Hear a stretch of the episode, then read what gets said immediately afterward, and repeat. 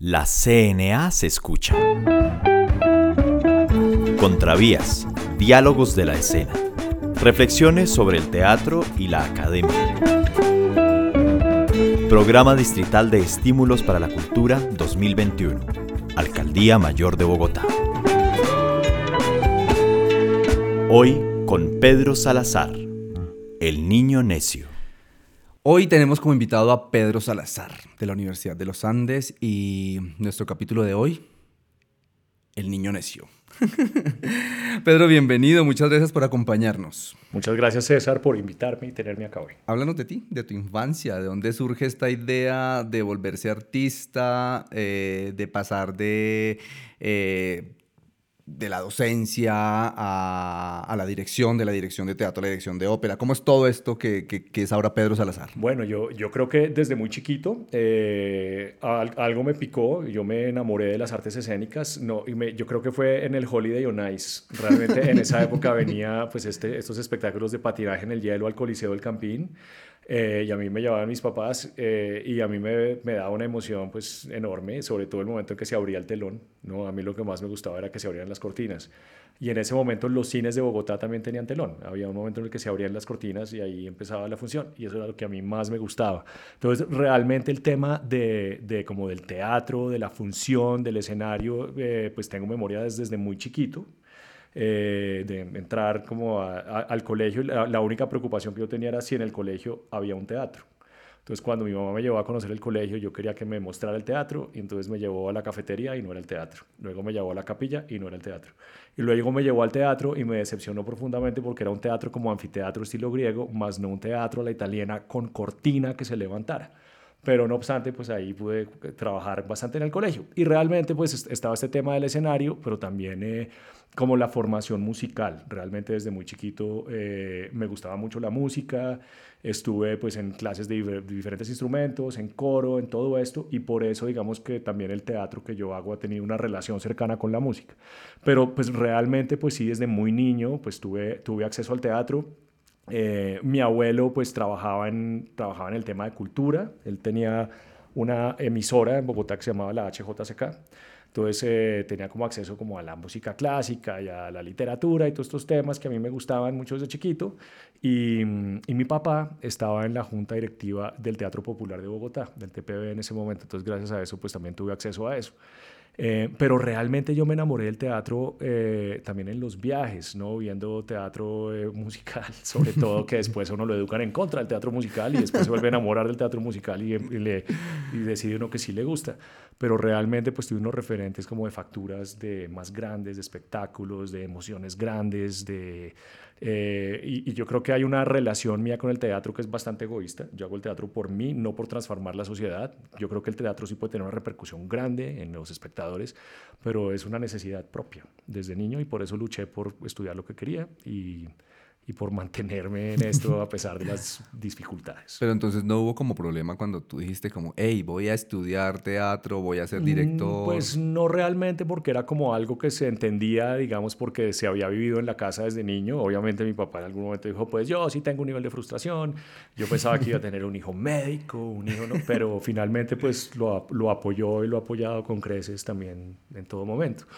Eh, pues primero, digamos que yo me formé en una escuela, no, en una universidad académica inicialmente, estudié ahí teatro, pero entré en un ámbito, digamos, más, eh, más interdisciplinar, que creo que para, digamos, la mirada mía como director fue importante tener una formación universitaria un poco más amplia, un poco más filosófica, más reflexiva, eh, y luego como que fui, me fui especializando en las áreas del teatro que me iban interesando y también la vida pues le va a uno mostrando ciertos caminos que uno va tomando.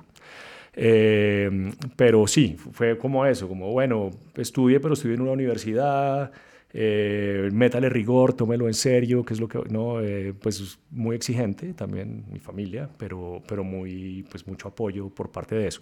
Realmente no fue un tema, el tema de la carrera no fue un tema en la casa, ¿no? Eh, después, muchos años más adelante, tomé un diplomado para financistas, no para, finanzas para no financieros y dije, madre, debí haber estudiado ingeniería industrial. No, mentiras.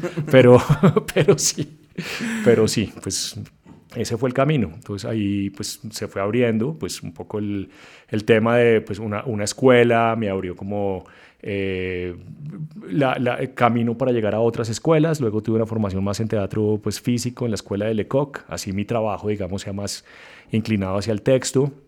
Em, y luego me descubrí director realmente a través de la docencia. ¿sí?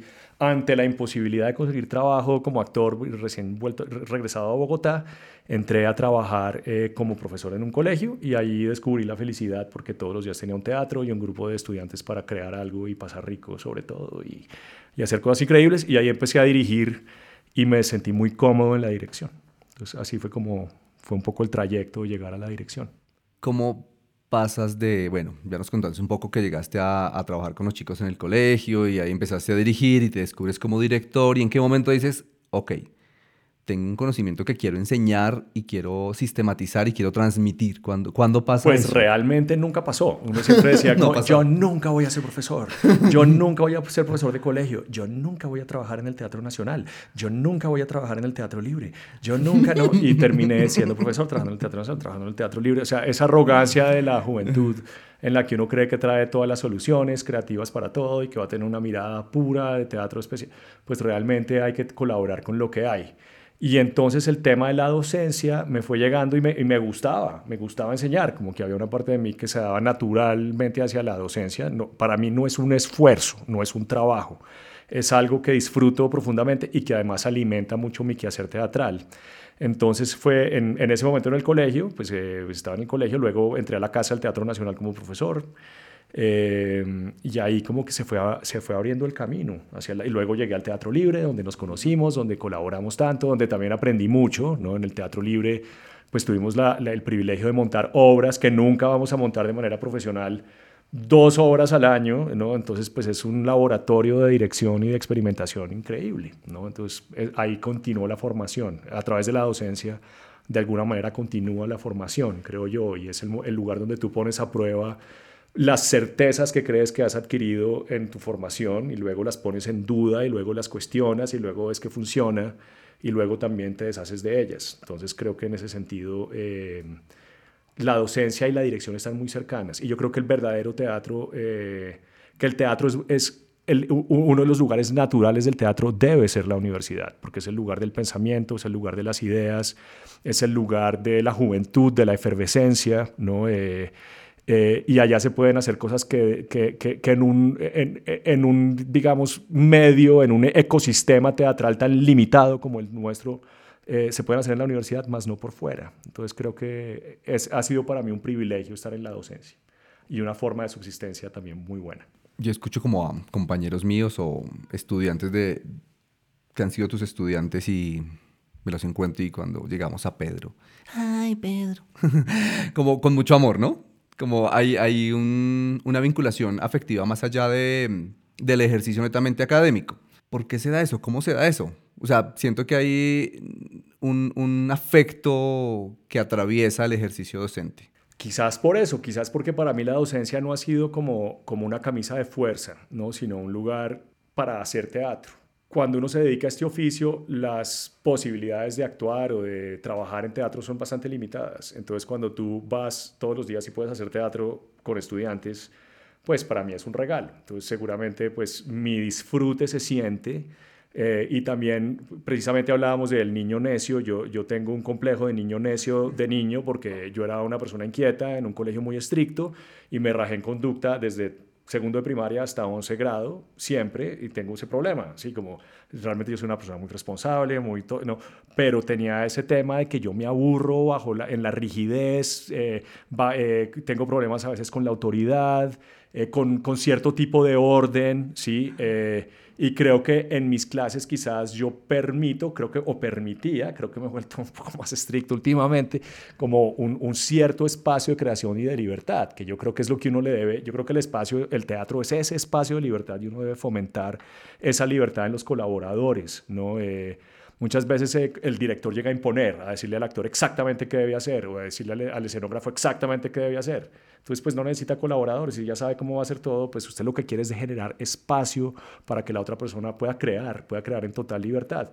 Y pues yo creo que eso es algo que yo trato de fomentar y a veces tiene mejores resultados que peores resultados, pero, pero creo que de pronto tiene que ver con eso, tiene que ver con eso, con, hay, hay un tema de disfrutar, de, de, ligar el ejercicio teatral al, al disfrute, al goce, al pasar rico, sino para qué, ¿sí? Si no, ¿para qué? Si no, estudio ingeniería industrial. No, mentiras, los ingenieros industriales también deben también la pasan mucho con su trabajo.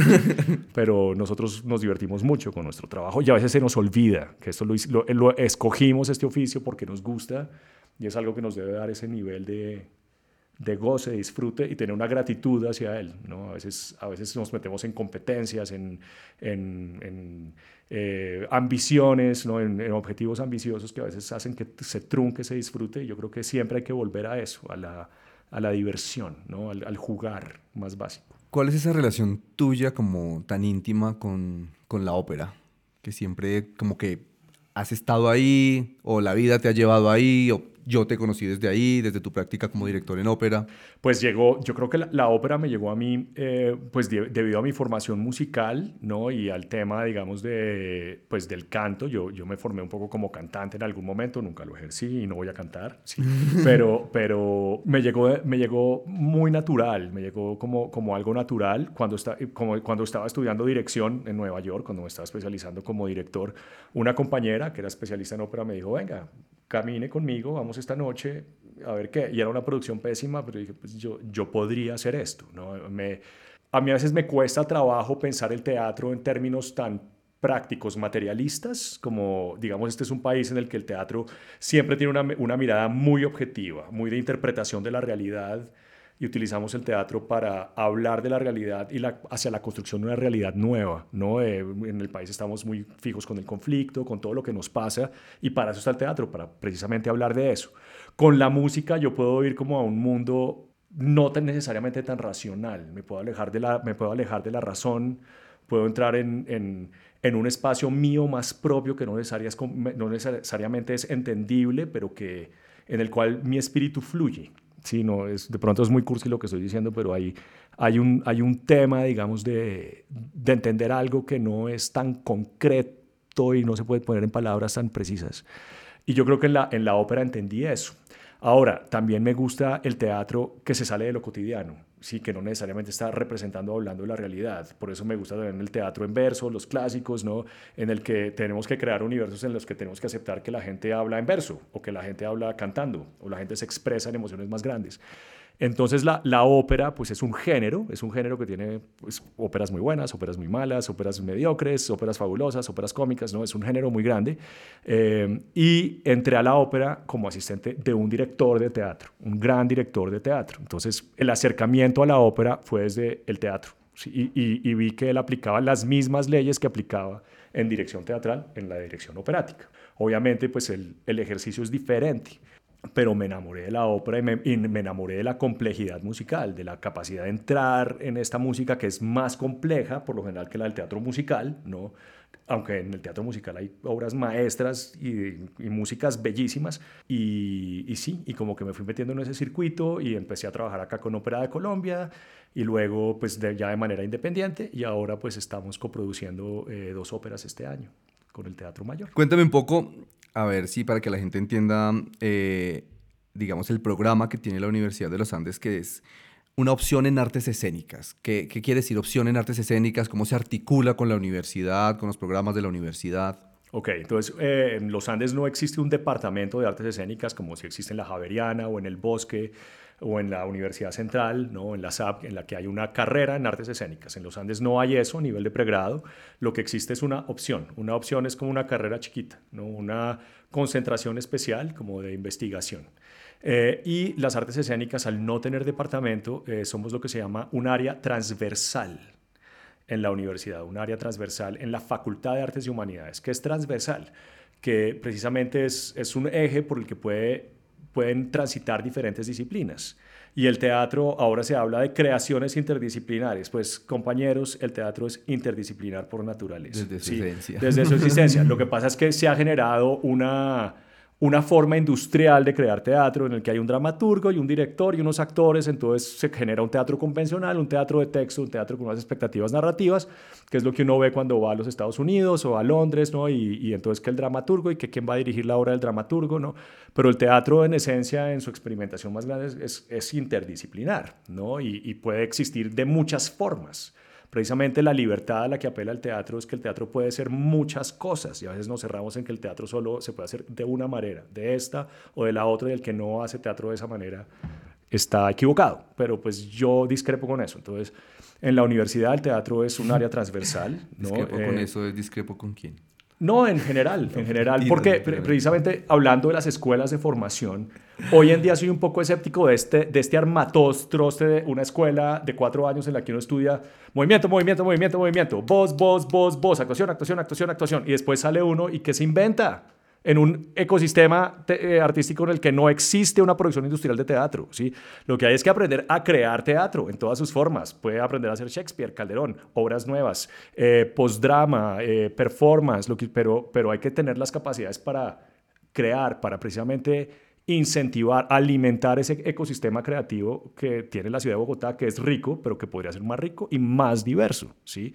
Entonces, eh, de qué consta la opción de artes escénicas en la universidad? Hay que tomar una clase básica de introducción a las artes escénicas, que no es una clase de interpretación textual, es una, clase en la que se creamos a través del movimiento, utilizando herramientas de Lecoq, viewpoints, algo de máscaras, pero sobre todo colaboración. Eh, trabajo colaborativo. O sea, partimos de la base de que eh, el, el, teatro es en colaboración, es un acto colaborativo, es de trabajo en equipo. Entonces, esa es la base. Y luego, y, y, a, partir de esa sensibilización, es una sensibilización que le puede servir a, a, los de animación, a los de video, a los de artes plásticas, a los de diseño, ¿sí? Eh, de pronto es alguien que solo tomó esa clase, pero es una clase que le va para los que hacen performance en el departamento de arte, para un biólogo que quiere observar más de cerca el movimiento de las alas de una mariposa, ¿sí? Es, de eso se trata como la clase básica y, en esa, y, el cuerpo como un punto de encuentro de esta transversalidad o interdisciplinariedad de la que estamos hablando. Eh, entonces eh, es, es, interesante porque vienen músicos, vienen cantantes, eh, gente que toma esta clase y también nos alimentamos mucho de gente que está en diferentes oficios, que eso ha sido interesante del trabajo en los Andes, es que llegan a estas clases médicos, ingenieros, artistas, muchos de literatura, hay muchos ahora de periodismo, esta nueva carrera que se llama narrativas digitales, eh, ¿no? Eh, entonces, entonces, digamos que estamos buscando el cuerpo y el teatro como una otra forma de abrirnos a nuevas posibilidades creativas. Y luego, y, entonces ese es requisito número uno. Requisito número dos, hay una clase que se llama el espacio escénico, que es como una clase de escenografía que la da el escenógrafo Julián Hoyos, eh, en la que se trabajan las maquetas y el diseño, pero también en la comprensión del espacio hacia otras cosas, por ejemplo, stop motion. Eh, nuevas tecnologías, ¿no? proyectos de ese tipo. Y luego eh, pueden tomar una serie de talleres avanzados, que hemos abierto talleres en tragedia griega, Brecht, eh, el semestre pasado dimos en colaboración con unas profesoras mexicanas un super taller de teatro documental, teatro colombiano, teatro norteamericano, teatro experimental de otros. Hay según las necesidades de los que estén en teatro vamos abriendo diferentes talleres. Es una escuela chiquita, ¿no? pero, pero ahí va avanzando y, el problema es que muchos de estos estudiantes tienen que pasar también ingeniería civil. Y entonces a, veces digamos que pues encontrar el tiempo para que esto se dé es difícil, pero precisamente aparecen los que realmente se apasionan de verdad y quieren dedicarle ese tiempo al teatro. Porque algo que pasa es que mucha gente se mete en esta profesión sin darse cuenta de realmente la pasión que hay que tener, la entrega que hay que tener y la ¿cómo se, se llama? El, el, autodeterminismo que hay que tener para poder lograr hacer teatro en un país como el nuestro. Sí, la disciplina, ¿no? La disciplina, la disciplina, porque hay mucha gente que es como, ay, pero ¿por qué no me trajeron la escenografía? No, es que hermano, usted tiene que traer la escenografía. Ay, es que el teatro no, no es que el teatro no, es que usted es el que lo resuelve. Acá, sí, es así. Entonces, Creo que los que se quedan en los Andes es gente que quiere profundizar. Eh, por ejemplo, anoche tuvimos en la Casa del Teatro, en el marco de la Feria del Libro, dos obras del Festival Strindberg que hicimos hace un par de años y realmente me parece que llegaron a un muy, muy buen resultado. Entonces, eh, digamos que es, es, es como, la, la, la, concentración es como una cápsula de artes escénicas en donde hay un nivel de profundización chévere adentro, digamos, de lo que es el entorno académico de la Universidad de los Andes. Ahora, a veces me hace falta también estar en una escuela en la que solo rebota el teatro de las paredes todos los días, todo el día, ¿no? Pero eh, creo que esta interdisciplinariedad también alimenta mi cabeza, alimenta el teatro. Para mí ha sido un ejercicio interesante estar en los Andes, en, en un entorno académico más diverso. ¿no? Hablabas ahorita de el ecosistema teatral bogotano y mm, creo que es una preocupación, pues mía como docente, pero en general también mía como artista y como todos los chicos que se están graduando o están egresando de las carreras y es ¿Cuáles son esos retos a los que me voy a enfrentar cuando, cuando, cuando me gradúe de una carrera? Pero más allá de cuáles son esos retos, ¿cómo voy a enfrentarlos? ¿Sí? ¿Cuáles son esos retos que me propone este panorama, digamos, teatral bogotano? Pues vea, pues, pues sí, es, es una grave preocupación porque hay muchas escuelas y hay muy poco trabajo formal, ¿no? Eh, obviamente nadie se mete a esta carrera sin pensar que yo voy a ser el mejor actor del mundo o que voy a ser el mejor teatro del mundo. Sino para qué, sí, sino para qué, sino para qué me voy a meter. Pero el problema es que, eh, pues realmente, digamos, las oportunidades laborales son limitadas. Entonces está el tema de la tele. Ahí hay trabajo, pero tampoco es tan fácil conseguirlo y uno lo consigue y luego lo tuvo ocho meses y luego ya no lo tiene. Y, y esa es la vida del actor. Esa es la vida del artista. La vida del artista es una vida difícil y no es necesariamente culpa ni del gobierno, ni de Caracol, ni de RCN, ni nada, sino es la naturaleza de ser actor. No, no solo en este país, sino en la mayoría de los países. Entonces, yo creo que el resultado es hacer lo que hace la Compañía Nacional de las Artes, hacer un grupo, agremiarse, fortalecerse, ¿sí? Y poder uno gestionar sus propios proyectos a futuro. Yo creo que eso es lo que va a hacernos más fuertes, a lo que va a engrandecer este ecosistema, digamos, eh, de producción teatral en Bogotá. Porque si ustedes se ponen a mirar, realmente un actor que recibe un sueldo de un teatro, pues solo, solo reciben un sueldo digno cuando actúan en la, en la castellana ¿sí? O de pronto una temporada corta en el Colón, ¿sí? O, pero eso nunca es constante. ¿No? Entonces hay, hay, hay, colegas que me dicen, o, o, ex estudiantes que me dicen, es que yo solo puedo hacer esto, yo si no tengo trabajo, no sé qué hacer. Yo, pues hermano, así es la vida y le va a tocar buscar otras formas de subsistencia. O sea, yo vivo de la docencia y de otras cosas, de otros trabajos ustedes también tienen otras cosas que hacen, hay gente que tiene almacenes, hay gente que tiene restaurantes. Esa es también pues el precio que hay que pagar por escoger esta carrera. Si no, pues estudien ingeniería industrial, no mentiras. Pero, pero sí, pero es, es verdad. Yo me acuerdo en el Teatro Libre, empezaba la carrera el primer día diciendo, tienen que saber que esta es una profesión difícil y que va a ser difícil conseguir trabajo, ¿no? Y es verdad. Ahora que es, el campo está abierto para inventarnos, para ser creativos, para eh, superar bloqueos, para precisamente luchar contra esa adversidad, yo creo que sí es posible. Y creo que aquí todos somos ejemplos de que sí se puede. Pensando un poco en, eso, Pedro, en los, en los retos que tenemos como artistas o que no todos los tenemos, los artistas que recién egresan y nosotros los que ya egresamos hace un poco.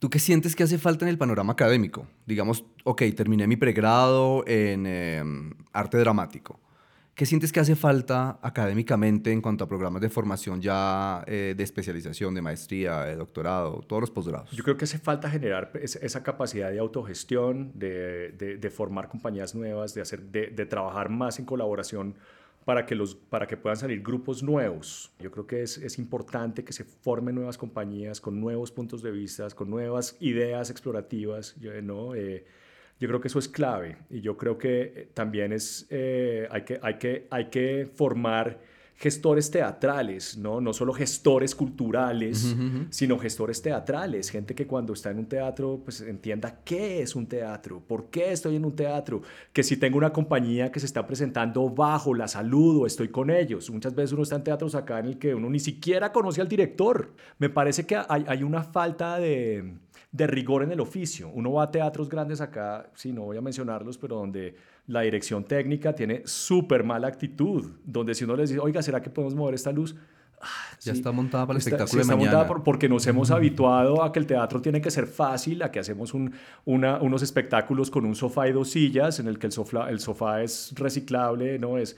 No, sí, pero entonces yo creo que es eso, es un tema de mística, es un tema de pasión, es un tema de entender lo robusto y lo pesado también que puede ser el teatro no sé cómo, cómo abordarlo desde la formación, pero yo creo que es en el, en el quehacer y en el acercar a la gente que no estudia teatro al teatro. ¿sí? ¿Cómo hacer para que los estudiantes de ingeniería vayan a teatro?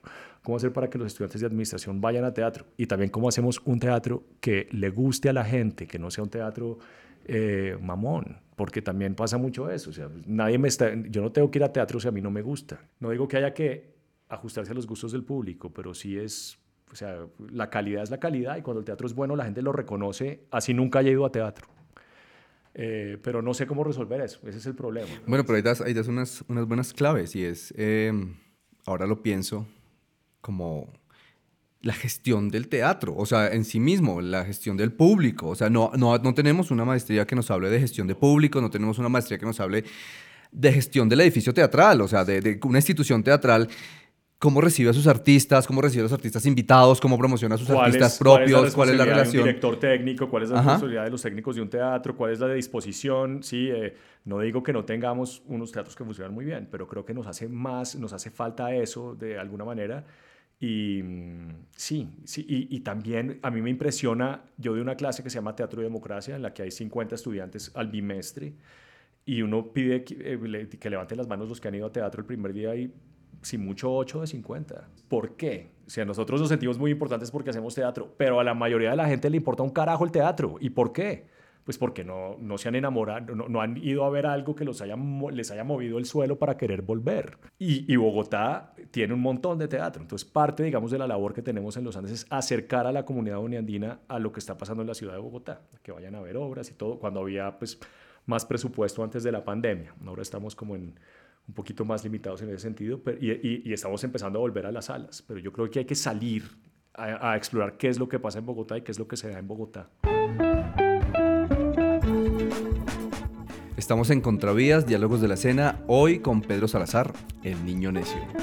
Pedro, tenemos una pregunta de Sirley Martínez, una muy querida amiga de la casa, actriz, directora, pedagoga, que hace una reflexión sobre la vinculación eh, entre los territorios y también la formación académica. Entonces, Sirley. ¿Cómo lograr un sistema eh, de colaboración entre creadoras y creadores de teatro que permita no solamente vernos como iguales, sino que haga que las creadoras y los creadores de las zonas urbanas y de las grandes capitales trabajemos en colaboración con las creadoras y creadores de las provincias, de las pequeñas ciudades, de los pueblos, de los distintos municipios de Colombia. Es cierto que hay una eh, distancia muy grande entre lo que está pasando en las ciudades y las regiones del país ¿no? en cuanto al ejercicio teatral de alguna manera el teatro es un fenómeno urbano, ¿no? Es un fenómeno que, se da en las ciudades porque es donde hay más teatros, donde la gente sale, donde la gente participa en estos fenómenos de participación ciudadana en los que hay mucha gente. Entonces, pues la ciudad está ligada al teatro de alguna manera. Eh, pero es una, es, es, una lástima que se haya perdido el ejercicio teatral en las regiones, que era, pues, digamos, Cali fue una ciudad muy fuerte en cuanto a teatro en el pasado, eh, ¿no? Eh, pues Manizales lo sigue siendo a través del festival, y yo creo que hay esfuerzos que se pueden hacer. Por ejemplo, el Teatro Colón en este momento tiene un proyecto de, de capacitación en las regiones, que me parece interesante, más, más hacia la ópera. En este momento somos tres profesores, Camila Toro, Alejandra Roca y yo, que estamos viajando a regiones a dar talleres de formación. Pero además de eso, yo creo que la, la verdad, la riqueza de, de, nuestras historias también está en las regiones. Entonces, ¿cómo podemos eh, trabajar como iguales, como dice Sirley, eh, pues con, con, con, los cuentos, con las historias, con el patrimonio de las diferentes regiones del país para hacer un teatro más propio. O sea, yo, yo he sido un director que ha trabajado mucho Shakespeare y Calderón y no sé, pero pues realmente cuando las cosas resuenan más es cuando hacemos cosas propias y cosas de nuestro país, ¿no?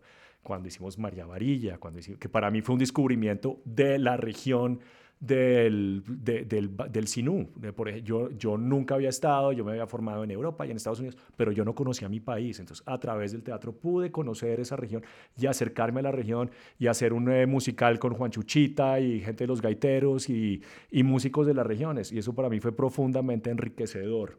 Em, entonces hay que hacer más proyectos de ese tipo, hay que hacer más proyectos en los que nosotros podemos, a veces tenemos una visión muy colonialista de que de la ciudad vamos a ir a formar las regiones, pero a veces también tenemos mucho que recibir y aprender de las regiones. Entonces creo que es, es un esfuerzo de nosotros como comunidades teatrales de ir a buscar estos recursos en las regiones o la forma de trabajar con las regiones, pero también del gobierno. Entonces yo creo que ese ejemplo del Colón y del Ministerio de Cultura es bueno. Hay que también llevar teatro a las regiones. Se ha perdido mucho el tema de, de las giras nacionales, todo, se ha perdido, pero yo creo que un ejemplo era la gira del Teatro Libre, ¿no? y era sumamente exitosa y muy bien recibida en las regiones. Entonces, para los que nos gusta el teatro, pues compartámoslo, compartámoslo fuera de Bogotá. Es fácil decirlo, pero es muy difícil curar y producir una gira. Eh, pero creo que tenemos una labor de mirarnos hacia adentro, descubrir el país e ir más adentro de eso. Tengo una pregunta, Pedro, antes de que terminemos, porque ya se nos va acabando el tiempo, pero en la que tú de una u otra manera tocas y es, si vemos un panorama nacional, digamos, de los grupos que circulan a nivel nacional, de los que circulan incluso en los grandes teatros bogotanos, pues siempre vamos a ver los mismos nombres, ¿no? Curiosamente. Y entonces todos estamos luchando porque tengamos un medio mucho más... Em, equitativo, más eh, incluyente. Y estamos tratando de preparar ese medio porque eso es lo que le vendemos a nuestros estudiantes. Les decimos, vamos, estamos formándolos a ustedes y también afuera estamos trabajando como artistas, tratando de crear un medio que los reciba. Pero nos damos cuenta que en la práctica no es así. ¿Cómo podemos hacer para que esa práctica se desconfigure un poco, para que se abran esas posibilidades? Pues no sé, ahí, ahí, yo creo que hay, hay dos cosas. O sea, yo, yo creo que los teatros sí han sido incluyentes, ¿no? En, o sea, la Casa del Teatro en su momento programaba a todos los, los, creadores jóvenes que había en las épocas de Fanny y nos abrió la puerta a muchos para precisamente entrar por la puerta de la Casa del Teatro a hacer otras cosas ya que nos conocieran. Eh, el Teatro Mayor, pues tiene también una política, digamos, de, de, de programación de, de nuevos creadores, de creadores locales, de todo esto. Pero también hay un tema, que es que uno también con el tiempo, cómo se abría, uno, después de que uno le abren esa primera puerta, cómo está, cómo, pues, cuál es la calidad del producto que uno está teniendo para que tenga un impacto con el público, porque eh, hay una parte que es de igualdad y de democracia, de que todos debemos tener las mismas eh, oportunidades, pero también pues hay gente que se destaca más. ¿Por qué? Sí, por ejemplo, el, el éxito de Teatro Petra. Sí, eh, vamos a ver Historia de una oveja y vuelve y conmueve profundamente Teatro Petra. Sí, entonces pues tiene un nombre y Teatro Petra vive lleno en su sede, siempre está lleno. Entonces, pues el tema es que cómo generamos ese rigor en la repetición, en, la, en, la, pues, en el transcurso de los años para que la gente nos siga queriendo ir a ver. Eh, si yo quiero llegar a la Ópera de París, por poner un ejemplo, pues tengo que tener un trabajo que vea la ópera y diga, oiga, este tipo es bueno, tenemos que programarlo en la Ópera de París. ¿sí? Todavía no hemos llegado allá, pero pues la idea es, es, es ir... El, el, el, problema del teatro es que uno como creador es siempre muy vulnerable, siempre muy... Sí, uno no... La, la fórmula no, no está dada, ¿sí? Eh, la misma inseguridad que uno siente con la primera obra, la siente con la obra 25ava, ¿no? ¿Por qué? Porque es nuevo contenido, nuevo material y uno nunca hace el teatro para que le quede mal. Uno siempre quiere que le quede bien, pero a veces le queda mal, ¿no? Entonces, entonces pues ese es el tema, ¿no? Hay un tema que es de suerte, hay un tema que es de contactos, hay un tema que es hay, hay, una, también está la perseverancia, ¿no? Eh, y yo creo, pero yo creo que la formación como base es muy importante porque la formación solo se multiplica en el tiempo. No es algo que uno, uno no se va a casar con las fórmulas que recibió en la universidad o en la escuela, sino son fórmulas que se van a alimentar, que le van a permitir a uno indagar a donde la curiosidad mismo de uno lo lleva, ¿no? Y yo creo que esa curiosidad personal es la que hay que seguir, es como qué es lo que a mí me mueve, no lo que le mueve a César o a Ricardo Camacho o a Fabio Rubiano o a Peter Brook, sino a uno. Y uno a veces se, se, le olvida eso, se le olvida a uno de, oiga, ¿qué es lo que yo quiero decir? ¿Qué es lo que yo quiero? ¿Qué es el teatro que yo quiero ver? ¿No? Y de pronto es para tres personas, también es válido, ¿sí? Yo creo que, que, que el pluralismo que debe existir para todos. Y yo creo que se han hecho esfuerzos, nosotros nos quejamos mucho, pero no sé ahora, pero hasta hace unos años ha habido una política, digamos, cultural más o menos generosa acá, pero pues no, hay unas convocatorias a las que sí se pueden acceder, hay unos eh, teatros en los que sí nos dejan trabajar, sí nos ganamos esas convocatorias, ¿no? Eh, entonces aprovechar eso y sobre todo también... Eh, prepararnos políticamente para que las políticas a futuro, las políticas de cultura y las políticas hacia artes escénicas sean mejores y más fuertes. Y si nos las van a quitar, estar preparados a decir, oiga, mire, nos están quitando estos derechos que ya teníamos y que han generado este tipo de resultados. Porque yo sí creo que hay más teatro ahora que hace 20 años. Y hay más salas, y hay más espacios, ¿no? Eh, hacen falta ciertas figuras que nos llevaron a soñar más en grande, como Fanny Mickey no, eh, pero creo que a veces Colombia carece un poquito de esa vocación de soñar en grande, eh, de soñar, y creo que nos lo podemos, como diría Missy, no quiero sonar cursi, como es de verdad permitirnos soñar, ¿no? Y, y, y, esas mujeres soñadoras, miren lo que lograron, ¿no? Entonces a veces es difícil, a veces uno pues se desanima, pero, pero pues es lo que nos gusta hacer, entonces pues sigamos, ¿no? Soñar en grande. Eh, él es Pedro Salazar, el niño necio. Muchas gracias, Pedro, por acompañarnos. Bueno, César. te vas a quedar, te van a ver ahora como el niño necio. Esto es Contravías, Diálogos de la Escena. Eh, recuerden, la CNA somos todos. Esto fue Contravías, Diálogos de la Escena. Los invitamos a permanecer conectados con toda la programación de la CNA, Compañía Nacional de las Artes. Síganos en nuestras redes sociales, en Facebook como Compañía Nacional de las Artes, en Instagram como arroba la CNA Teatro y en nuestra página web www.lacnateatro.com.